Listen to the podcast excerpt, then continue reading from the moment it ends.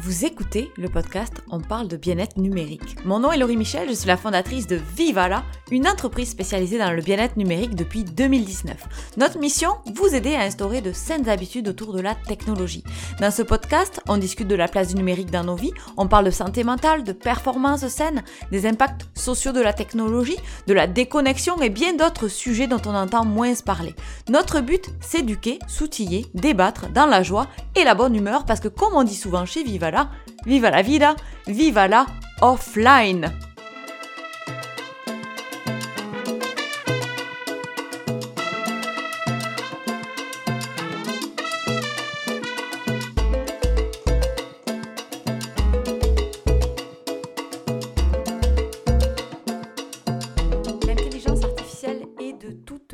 Les conversations, au travail, à la maison. C'est une innovation qui évolue de manière fulgurante et je voulais vous partager les deux choses qui me font peur face à l'IA. Ça va vite, ça va très très vite. Et la première chose qui me vient en tête, c'est notre façon de le faire, euh, eh bien de faire rentrer l'intelligence artificielle dans nos vies. On la considère pour euh, beaucoup comme fantastique et on a en ce moment le pied sur l'accélérateur en tout ce qui est euh, innovation autour de cette euh, nouvelle façon en fait d'innover.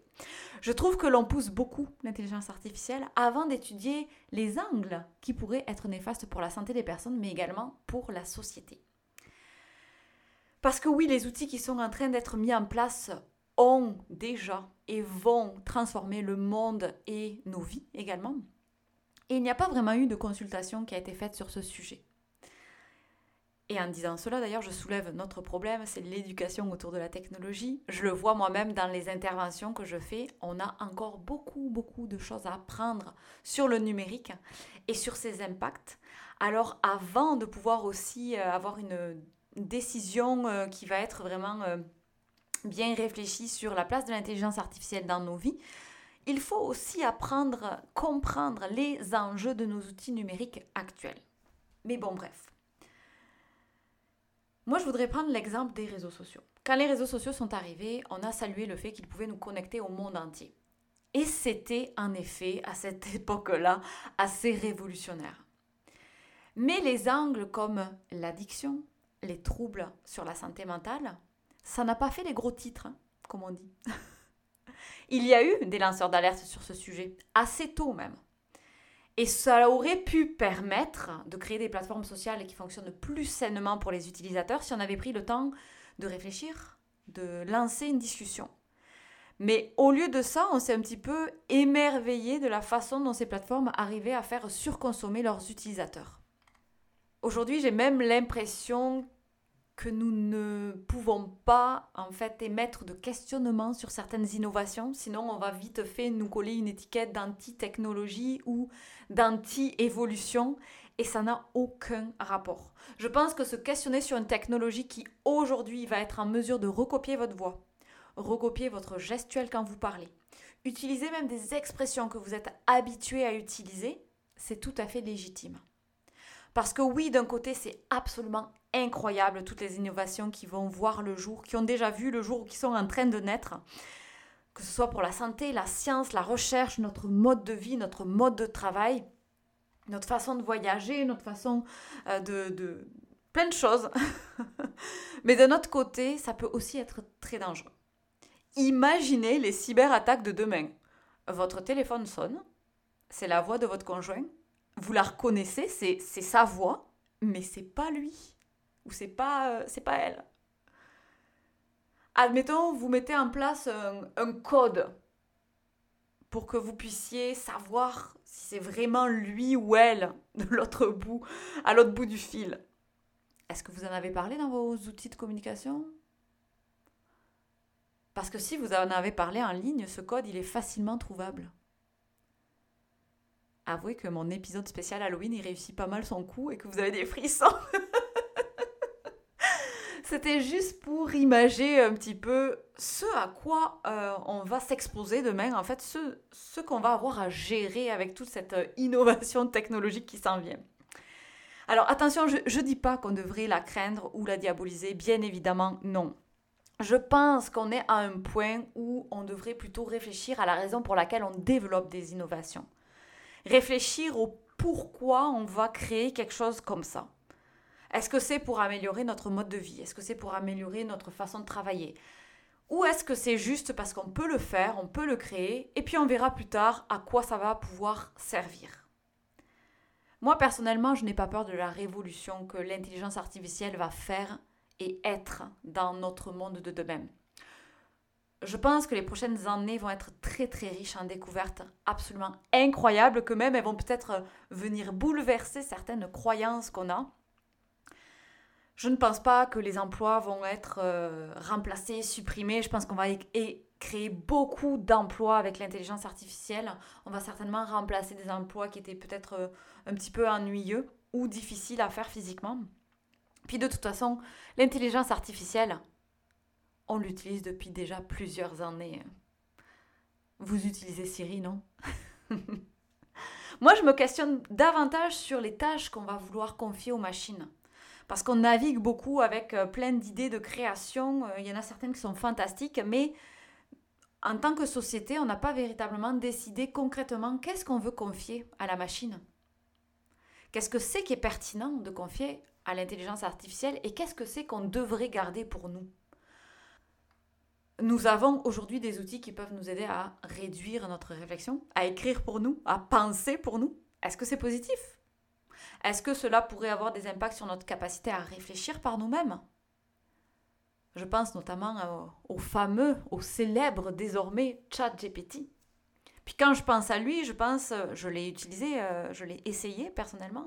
Puis je pense surtout au fait qu'il n'y a pas de source quand on pose une question à ChatGPT. Et j'ai peur aussi de notre esprit critique, parce que c'est quelque chose qu'on a essayé de développer avec Internet, notamment dans ces dernières années. Et je me questionne sur ces espèces de réponses un petit peu toutes faites d'un outil comme ça. Et c'est un sujet mondial. Hein. Nous devrions avoir une institution mondiale pour légiférer sur l'intelligence artificielle on devrait vraiment avoir des règles pour obliger les entreprises privées à une certaine éthique, que ce soit à la fois pour la planète mais également pour les humains.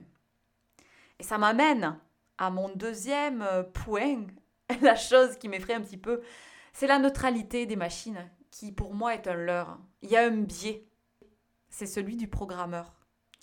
Elles ne sont pas neutres, elles écrivent et répètent ce qu'on leur a dit de dire et de répéter. Et parfois, elles peuvent même apprendre euh, des statistiques et former un modèle qui va être catastrophique. Je vous parler du cas de Amazon. Ils ont voulu utiliser une intelligence artificielle pour recruter, il y a de cela bien des années. Et la machine, elle a conclu, en fait, euh, en voyant les CV qui étaient sélectionnés, qu'ils étaient souvent majoritairement masculins. Donc, qu'est-ce qu'a fait la machine? Ben, Elle a décidé de sortir toutes les femmes du processus de sélection. Faut se rappeler que ces systèmes, ils sont en construction. Et il est vraiment important de le garder en tête quand on les utilise. Ils peuvent se tromper. ChatGPT s'est déjà trompé. Donc, ne les mettons pas trop rapidement sur un piédestal. Et comme euh, des outils qui euh, vraiment euh, ont réponse à tout. Une autre section aussi, quand je pense à tout ce qui est neutralité, c'est la manipulation qui peut y avoir aussi avec ces outils. Les robots sont parmi nous. C'est tellement étrange de vous dire ça à voix haute. Mais c'est vrai, hein, vous l'avez certainement vécu même sur certaines plateformes comme les réseaux sociaux. Il y a des faux profils et ils sont de plus en plus sophistiqués, ils sont de plus en plus complexes à détecter, ce qui veut dire qu'on peut manipuler un petit peu l'opinion aujourd'hui. Alors c'est complexe parce que euh, on ne le voit pas hein, à, première vue.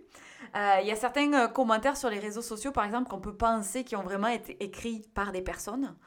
Euh, et ça, ça peut aussi troubler en fait euh, eh bien, euh, l'opinion publique qui peut être partagée en ligne. Ça peut s'orienter d'un côté ou de l'autre. et c'est complexe de savoir en fait la véritable opinion des personnes parce qu'on ne sait jamais si on a affaire à des vraies personnes ou pas. C'est comme une nouvelle façon de tricher, j'ai l'impression un petit peu. Je pense que chacun d'entre nous a le devoir de suivre les évolutions de ce grand chamboulement technologique et sociétal qui va qui a déjà commencé en fait avec l'arrivée de l'intelligence artificielle.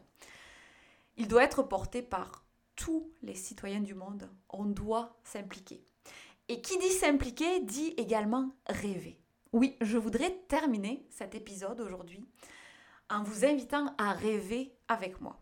Je voudrais que vous me partagiez des innovations technologiques qui vous font rêver.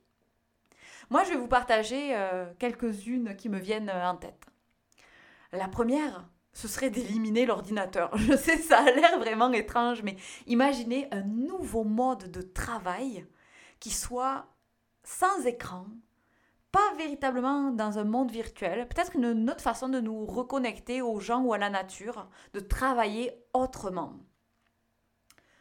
Bon, il y a bien sûr me téléporter, ça je pense que c'est évident que ce serait génial. je pense qu'on a dû travailler encore là-dessus. Ou je pense par exemple à capturer des photos sans avoir d'appareil dans les mains. Imaginez, vous pouvez juste cligner des yeux, puis vous prenez cet instant si magique, vous avez une biche en face de vous, puis whoop, euh, ça sort une magnifique photo. Bon, j'avoue que celui-ci ressemble un peu aussi à un épisode de Black Mirror qui se termine pas super bien.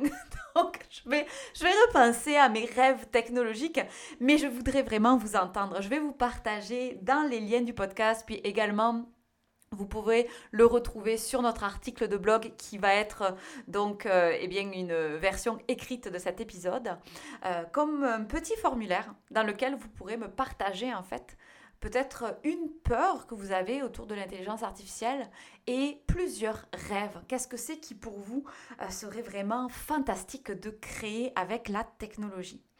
Je voudrais vous inviter à partager cet épisode Partagez cet épisode à vos amis, à vos collègues. Créons ensemble comme un mur virtuel de nos rêves en matière d'innovation technologique. C'est votre petit travail de la semaine. Donc euh, j'ai bien hâte de, vous lire. C'est vraiment très simple. Hein. C'est un formulaire euh, sur notre article de blog. Ça ne va pas vous prendre euh, beaucoup de temps, mais ça va peut-être vous faire réfléchir dans les prochaines heures à qu'est-ce que c'est que vous aimeriez qui soit créé avec cette euh, fameuse intelligence artificielle. Donc, euh, je vous laisse à vos réflexions. N'utilisez pas ChatGPT pour vous aider. Allez-y avec votre propre, vos propres euh, pensées, vos propres rêves. Puis, je vous souhaite une joyeuse période d'Halloween, n'est-ce pas? À bientôt, à la semaine prochaine. Bye bye. Merci d'avoir écouté cet épisode. Je vous retrouve mercredi prochain pour de nouvelles aventures.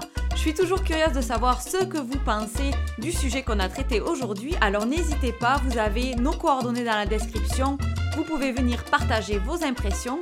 Vous pouvez également laisser des étoiles et des commentaires à propos de ce podcast, partagez à votre entourage parce que ça nous aide à diffuser nos réflexions sur cet enjeu sociétal qu'est l'hyperconnectivité, la déconnexion, bref, la gestion du numérique en général. Moi, je vous dis vive à la offline, à la semaine prochaine.